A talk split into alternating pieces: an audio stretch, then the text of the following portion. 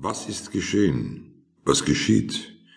Ich lese, aber ich liege, schlafe. Bin an mir selbst gleichgültig geworden. Ich habe zahnärztlich kontrollierte Zähne, die gelb werden, regelmäßige Mahlzeiten und vier Wände. Die habe ich auch, wenn ich nicht daheim bin. Im April werde ich 32. Ich sehe Bilder von Tagen, die ich jetzt noch spüre. Ich sehe eilige Menschen, die unterwegs sind. Ich rede nicht viel. Letzten Endes bin ich eine alleinstehende Stabpuppe, nicht fähig, eine selbstständige Grimasse zu schneiden. Die Position und die Nicht-Position. Janders Rücken ist gegen die Bretterwand der Umkleidekabine gedrückt. Es ist noch zehn Minuten Zeit bis sieben. Er hat dicke Socken, rot gestrickte Skisocken von seinem Bruder übergezogen und verschnürt seine fast stiefelhohen Schuhe. Franz, einer aus Janders Gruppe, trinkt jetzt bereits die zweite Flasche Bier. Janda ist fertig. Mit dem Rücken zur Wand wartet er auf den Arbeitsanfang. Um sieben steigen die Arbeiter aus der Holzbaracke.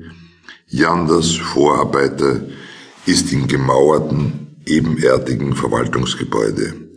Er holt den Arbeitsauftrag für heute. Die Arbeiter gehören zur Abteilung 3 des Stadtgartenamtes, die für das Erholungsgebiet mit den eingezäunten Fußball- und Tennisplätzen und öffentlichen Wiesen zuständig ist. Mit Gebmeier, dem Vorarbeiter, tritt der Leiter der Abteilung, den alle Ingenieuren nennen, mit einer Flinte ins Freie, um sich auf seine tägliche Spatzenjagd zu begeben. Er ist kein Ingenieur.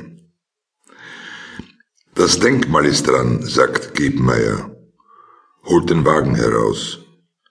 Er zeigt mit dem rechten Zeigefinger auf einen gelblichen Zettel.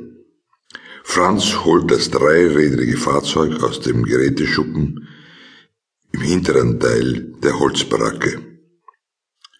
Schon wieder das Scheißdenkmal, sagt Erwin, der der vierte in der von Gebmeier geleiteten Arbeitsgruppe ist. Gusch, sagt Gebmeier, der immer, wenn der Ingenieur in der Nähe ist, seine Führungsqualitäten unter Beweis stellt, obwohl eine Beförderung keineswegs in Aussicht steht. Janda, Gebmeier und Erwin setzen sich hinten auf den Wagen, den Franz durch die Kastanienallee bis zum Platz lenkt, auf dem das Denkmal aus Metall auf einem etwa einen Meter hohen Steinsockel steht. Der Taubendreck verklebt dem Dargestellten gelb-weiß die Glatze und die Augen. Erwin bereitet in einem schwarzen Blechkübel mit warmem Wasser und viel Persil eine Lauge vor. Janda nimmt einen der zwei Bürsten, wirft sie in die Luft und fängt sie wieder auf.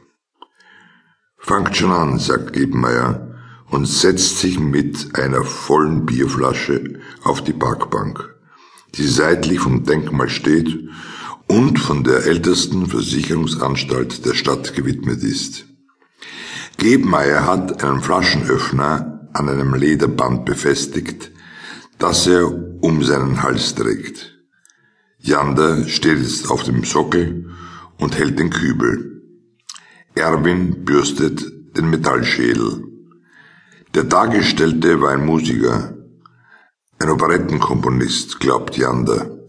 So einer, der vielleicht noch in Nachmittagsfilmen bei schlechtem Wetter oder Seniorensendungen des Fernsehens erwähnt wird. Franz hat einen Ast geholt und schlägt gegen den Metallkörper des mutmaßlichen Komponisten, dass es weithin dröhnt. Zuletzt gibt er ihm noch eine über dem Kopf Gebenmeier lacht laut. Die Pensionisten bei den Kartenspieltischchen in der Nähe haben ihre Tarockpartien unterbrochen